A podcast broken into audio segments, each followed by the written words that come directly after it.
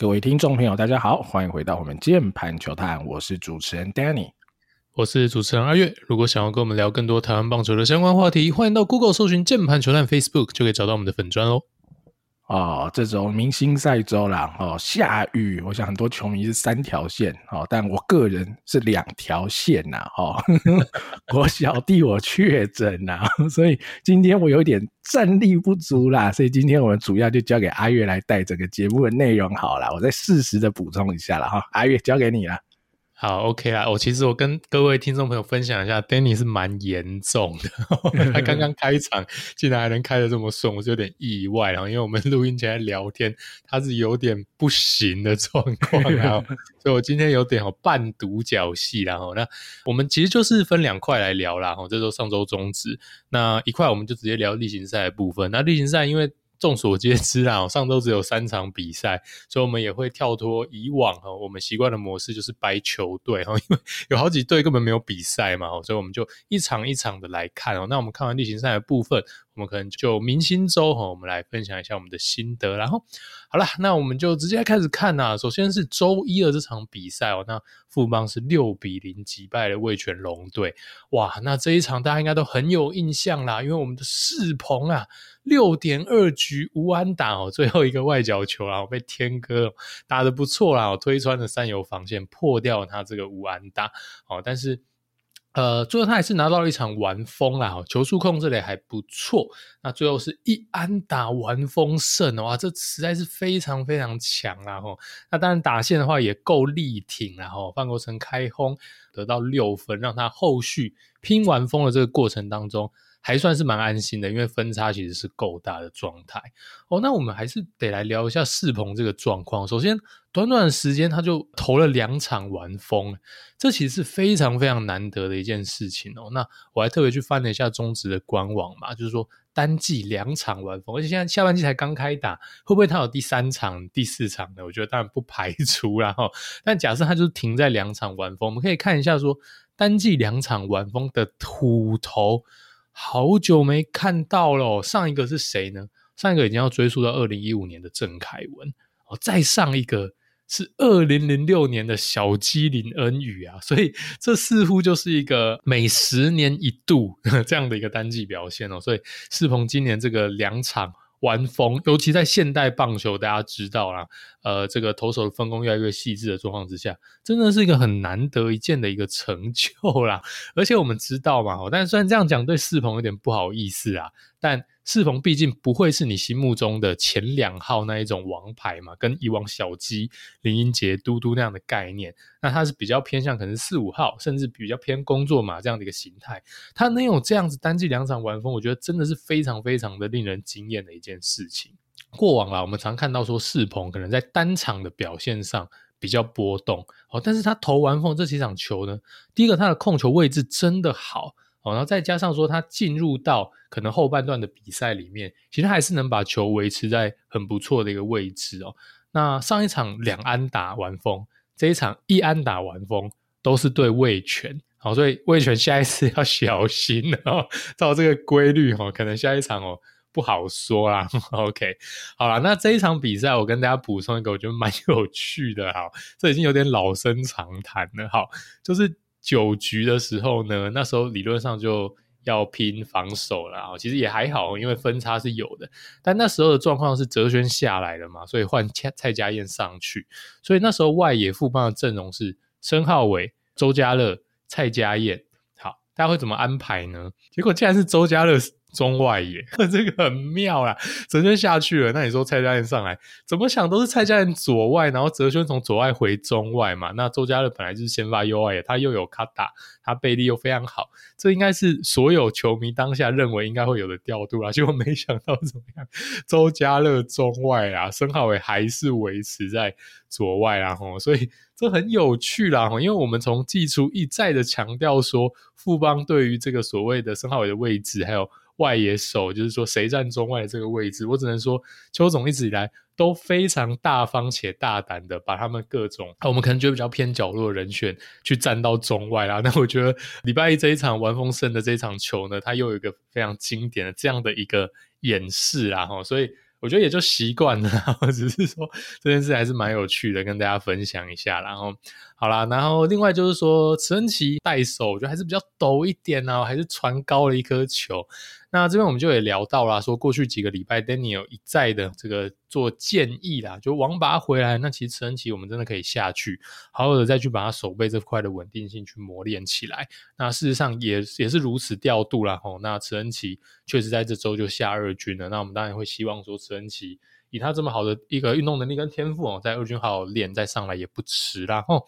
好啦，这是礼拜一的比赛。那礼拜二这场比赛呢，一样是这个富邦对魏全呐。哦，那这一次富邦就吃瘪了啦，吼，一比四就输给了魏全。前半段几乎就已经把，应该说这一场球的胜负基调已经定下来了。因为李子强先发，那其实投的蛮不好的啊，就炸裂了哈。我觉得这个就是该缴学费还是要缴啦，因为他那场的状况真的蛮糟糕的。包括他控球状况，也有一些连续四颗的坏球。那投进去的球，包括说他那天的 staff 也不是非常的出色嘛，这就是速度、变化球的幅度等等，也都颇为普通啊。那再加上他控球状况又不好的话，其实呃有这样的一个先发表现，应该也不会太让人意外了。那就算后面其实富邦的牛棚是很 carry 啦，全部力保不失，也无济于事啦。因为开场就失了四分嘛，那最后打线也没有发挥的状况之下，一比四就输掉这场球。那这场投完呢，李子强也下二军了，然后呃，我觉得还算合理哦，因为在这一场一军的初赛里面，李子强的状况真的是比较令人担心一点，所以我觉得让他下二军调整是 OK 的，没有什么太大的问题。只是啦哈，现在二军要吃先发的人其实颇多的啦。第一个，呃，像肯特，其实前阵子是下去嘛，但我想他应该是会比较快速的回来啦哈。但是其实包括像二军现在要吃先发的人，你说你顶级新秀像黄保罗。好，然后再另外就是说，其实今年呢，富邦二军，呃，所有的这个选手里面，先发场次最多，而且是遥遥领先的人是谁呢？哦，其实是这个黄子诚呐，哦，所以说他整季先发了十一场比赛，那黄保罗是六场哦，所以。看起来就是要给他大量的机会哦，在二军里面去做先发。那你再加上还有像江国豪嘛，还有像是刚刚下去的李子强等等，其实蛮多人的哈。那如果说你在杨将在二军的话，你可能也会让他要调整等等的状态之下，还有潘奕成哦，去年我们的这个第二轮的新秀潘奕成，他其实也在七月的时候回归到战场上面嘛，那也获得了先发的机会。所以其实有蛮多先发人选哦，其实都会在二军会是需要给他机会的。这边怎么去做分配，也蛮考验的二军教练团的智慧了。这我们可以再观察一下啦。好，那这一场的话，另一个亮点，我觉得当然就是魏全这边了。奇隆啦，哦，奇隆我们知道他是比较偏软左。哦，那这场比赛呢，他缴出了七局是一分的好投，我只能说球好像还是一样慢啊，呵呵，并没有太多的改善。哦，直球 staff 就是那样子而已啦。哦，那当然他有一些变化球的武器，我觉得这一场是有投出来，也取得了不错的挥空率哦。这一场我觉得跟过往他。前面的一个初赛最大的差别就是，哇，这场丢了六次三振啊，七局丢六 K，这绝对是一个 OK 的表现嘛，哈。那以这个直球速度，他能投出六 K，我觉得这很鬼啦。呃，后续可以再观察一下他的状况喽。那现在看起来至少他变化球是骗骗得到人，那也可以呃投进去掩护他相对比较慢的直球啦。那看如果说他能维持这样的一个表现的话，我觉得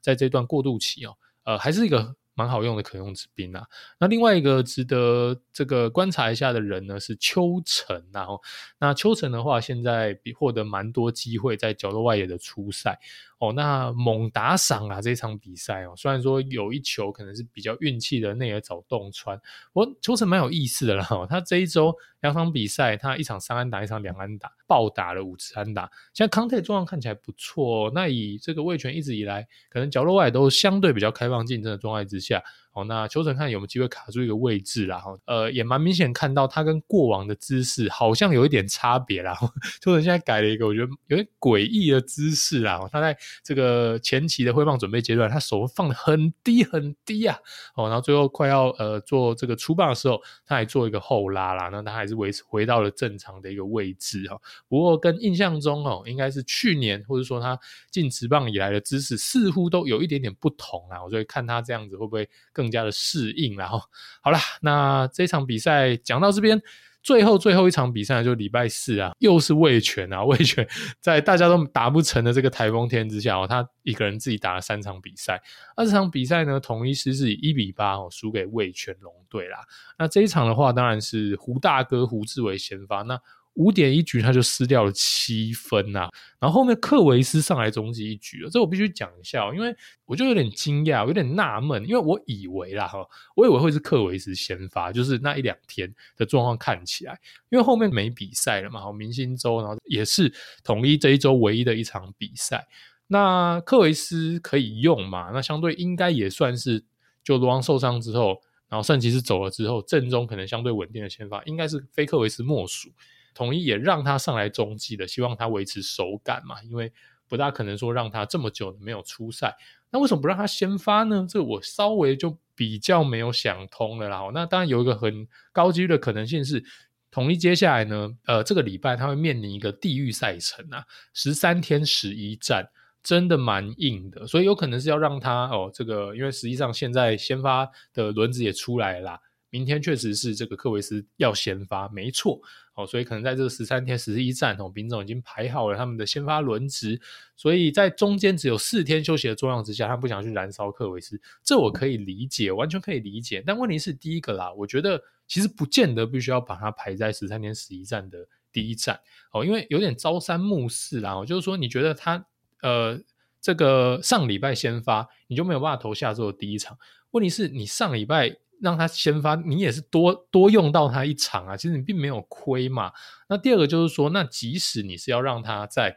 这周的周二来做先发，中间还是有四天的休息。那你不要让羊头中失，这我 OK，完全 OK 哈。但是你让他去做一个短局数的先发，用双先发的概念，让他跟胡志伟吃掉这场比赛，我觉得或许会是我更倾向的调度。你让克维斯先发个三局，完全没有问题哈。我觉得。呃，或许是更有机会赢球的一种调度啦。好，那就算没有让克维斯先发好了啦，我对于让胡志伟其实丢到第六局十七分，我觉得蛮可惜的。因为事实上这就是你当周唯一的一场比赛嘛，所以其实你完全没有省牛的必要性。你真的完全没有必要去接受你的牛棚，但是我们知道说，你让先发投五点一局是七分，这是一种什么概念呢？这其实就是一种省牛的概念，就是这种非常平常例行赛的一个调度的模式啦。我觉得你丢嘛，哦，那丢到后面被打全 A 打了，垒上也没人，那没关系，就继续丢哦，丢到出事，反正偶尔就是会大量失分。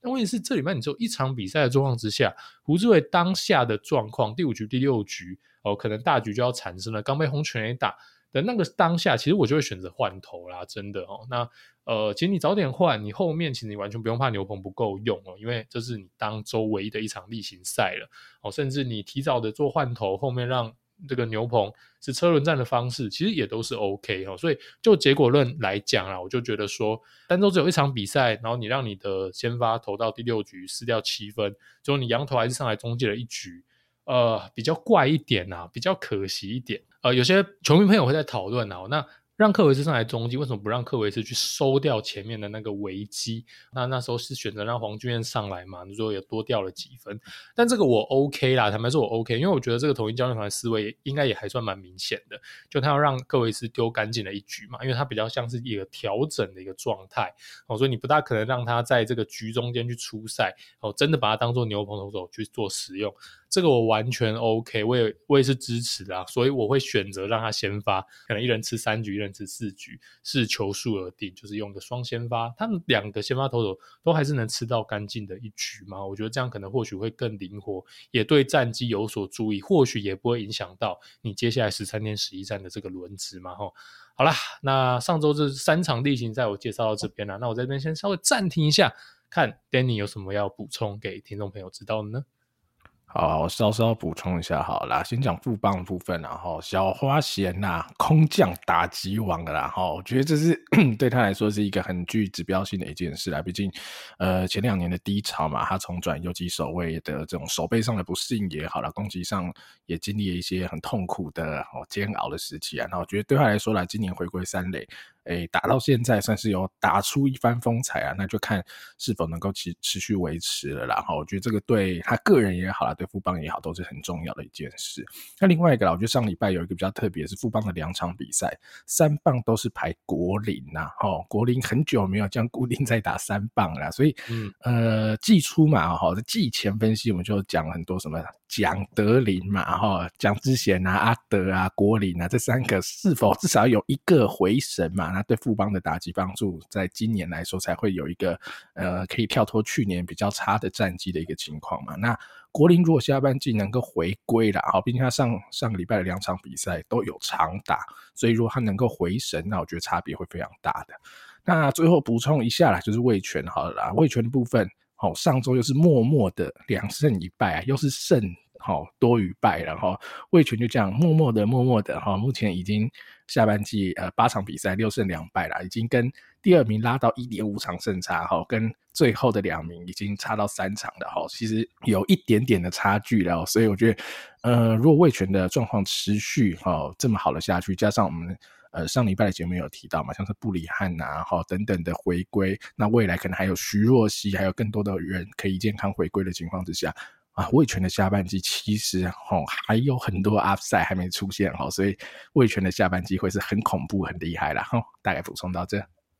好啦，那以上就是例行赛的部分。那我们接下来跟大家聊一下明星周啦。那明星周的话，当然有全垒打大赛，有全方位打击王。但原定呢，这个周六、周日是各一场明星赛嘛，就是延到今天。那现在比赛还在打啦，所以所以我们在录音的状态之下，我就没有办法这个及时的提供给大家。所以我们来聊聊一下啦，我就是说今年整体周六、周日的这个明星周。好，首先我们还是提一下全垒打大赛啦。哇，史上我看过最痛苦的全垒打大赛啊！因为大家知道嘛，又打大逆风。哦，那这大逆风，我只能说我真的要帮这些选手讲话，因为大家可能刚看完这个美国职棒的全垒打大赛嘛，基本上他们可能都是四十多次的挥击，就他能干出可能二十发到三十发。甚至三十几发的全垒打，看的是非常非常的过瘾嘛！哈，因为来看说，哎、中职在那也安内哦，还有挂零的。那其他的右打重炮呢，其实看起来也都是一个个位数的全垒打之数，打不太出去啦哈。但是这边真的要帮大家讲话，因为我觉得当天的逆风真的很夸张啊！我真的非常非常的夸张。其实前面几个人有秀击球出速跟这个龙拳 angle 嘛，击球的仰角，哇，看的是傻眼哎、就一堆，你说仰角可能二十度到三十度的球，然后初速打到已经一百六十几公里、一百迈的球，结果出不去，欸，而且还不是那种就是射到墙的出不去，或者挑战中外的出不去，诶，其实也算是蛮拉打的角度。结果你竟然是在 warning track 就掉下来，大家知道是上面的风可怕哦，这个台风真的不能开玩笑，因为我们知道啦，就是说。你以这个像美国之棒哦，Statcast 的大数据来看，其实你仰角二十五度到三十度，然后你初速只要能达到可能九十五迈以上哦，其实你就高几率，非常高的几率会形成全 A 打，这是一个应该说击球初速跟 launch angle 的一个甜蜜点。其实那天很多右打者打出来球啊，真的是爆喷哦，结果还是出不去哦。那呃，就只能说哇，天公不作美啊。所以你也可以看到说，最后呢，可能像发挥比较好的就自解嘛。发挥比较好的像是安可，左打者还是明显的呃，对这样的一个风向，全拿大赛是大占优势啊。所以其实你可以看到说，谁真的很厉害呢？我只能说，国徽的 roll power 真的不是开玩笑的。在这个大逆风状况之下，我觉得在右打群里面，相对只有他比较正常一点啦。但是其实你可以看到说，其实高国辉那天打出去的球有很多击球出速，那已经。快到从一百七十公里，这已经很可怕。那可能都已经啊一百零五迈嘛，或以上了，一百零六迈，这种几乎是必出去的球啦。你只要打到天上二十到三十度之间，这绝对出去啦。所以呃，在那一天看起来，其实这些球也没有出去的很多哦，就好像是一个正常的全垒打哦。但只要在一个正常的天候呢，我们不要说顺风啦，无风的状态之下，你打一个这个。击球出速一百零六、一百零七迈，接近一百一十迈，仰角二十到三十度，哇，这个真的是打到天边去，这个超大号全雷打了，哈，所以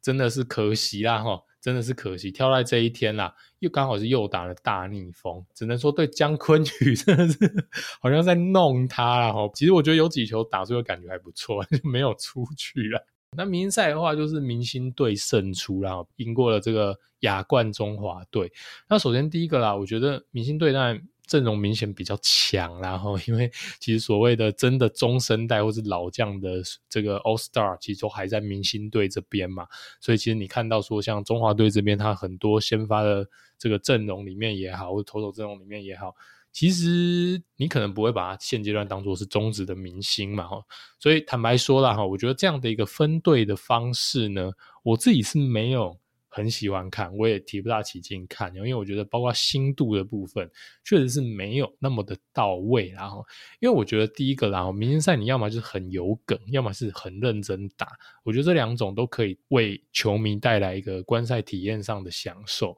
那中职明星赛，我觉得先天劣势，因为你队数太少了嘛，你现阶段就只有五队在一军，哦，台钢蛮明显就是阵容还是比较薄弱的状态之下，你如果真的要凑两队的话，其实。那个明星的程度、星度也没有到那么高嘛，吼，就好像只是两队并成一队，两队多并成一队的概念而已。其实例行赛很多球队比较强的球队的阵容。可能打线都还比较豪华嘛，那这就是跟 MLB 的明星赛会有一点差距了。为什么呢？因为 MLB 的明星赛哇，三十队选两队，那真明星赛的概念嘛，国联、美联他们的一个不管是投打阵容来来讲的话，真的是很漂亮，所以你才有办法在明星赛体会到这么豪华的打线，你只有在明星赛可以看得到嘛。MLB 它过往的历史这样子去做安排，就会让这个明星赛是真枪实弹的，非常非常的好看。中职的话，就是我刚刚讲的先天不足啦。哦，那我自己觉得分中华队、明星队有点无趣啊。个人希望来年可以多多尝试一些不同的分法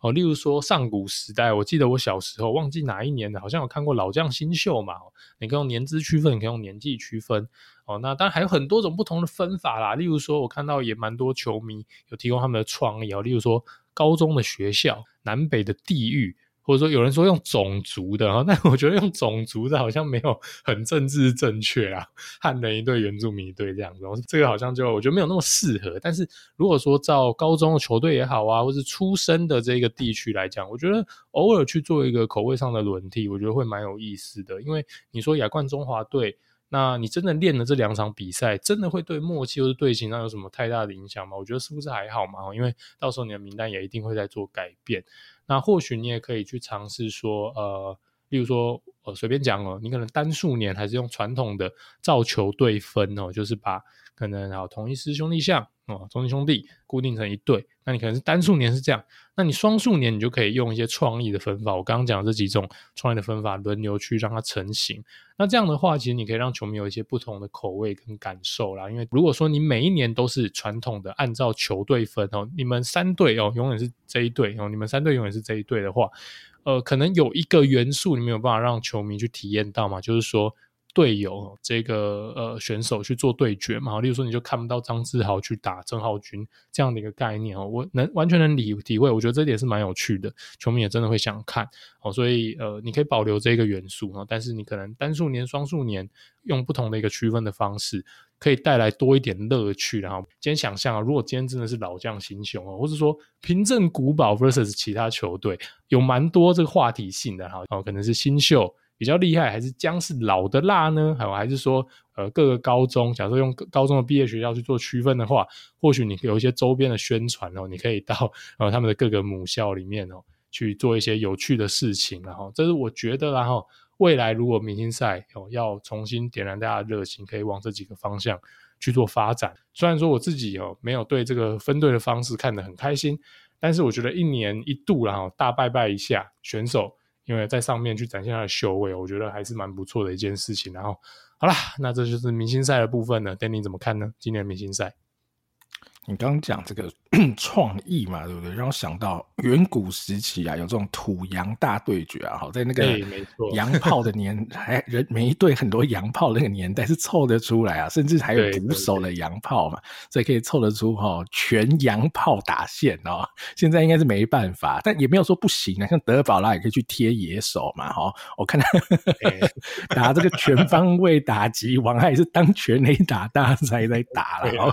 所以啊，我觉得阿月刚刚讲的方向，我觉得蛮蛮好的，啊，就是可以有一个轮替嘛，哈，一年算是传统，一年算是创新，然后看看能不能让呃中华职棒的 中华职棒的明星赛能够有更多不一样的新火花啦。那我补充最后一个补充一个小点就好啦，就是今天的赛前，然后我们录音时间是礼拜一的晚上嘛，今天的赛前的这个野手速球王啦，哈，宋承瑞有技惊四座嘛，哈，飙到了一百五十五公里，哈，我觉得。不意外啦，哈，我觉得相对是不意外，因为在那个情况之下，你就是消吹流后嘛，你也不用去管控球啊。宋晟睿其实三球也没有任何一颗是好球嘛，哈。去年啊林敬凯嘛，哈，他的学长就飙到一百五，我想宋哲瑞在。高中的时候就可以投到一百五，好，甚至是一五一、一五二的这种级数，哈啊，在这边投到一五五，我觉得是合情合理啦。那哦，很多球迷又说啊，宋晟睿这样不练投手，好可惜啊，什么的，哈，我觉得又又又拉回来同一个问题啊。我觉得他打击还有很多地方可以成长进步啦。那他的手背就已经摆在那边了，还有这么好的运动能力。不当野手，我觉得才是最可惜的。当当然啦、如果他想要专心练投手，或许也不是说不行，但他会是一个 SP 吗？还是他只是个 RP？那他除了直球，他现在还有什么特别好的球路可以应付一军打者吗？等等，那都会是一个新的问题了。所以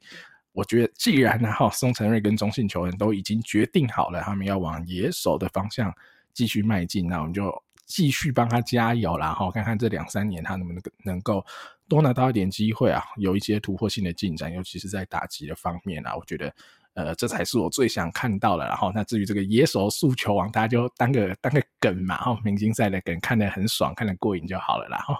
好，那今天的节目大概就好到此告一段落了哈，因为上周台风来袭哈，加上好整个明星赛周等等的比赛真的很少了，加上小弟我两条线战力也不是很足够啦，所以我们今天的节目就稍稍短了一点啦。那那也没有关系，下礼拜哈中华职棒有很多比赛要回归了，大家再尽情锁定咯。感谢大家的收听，我是主持人 Danny，我是主持人阿月，我们下期再见喽，拜拜，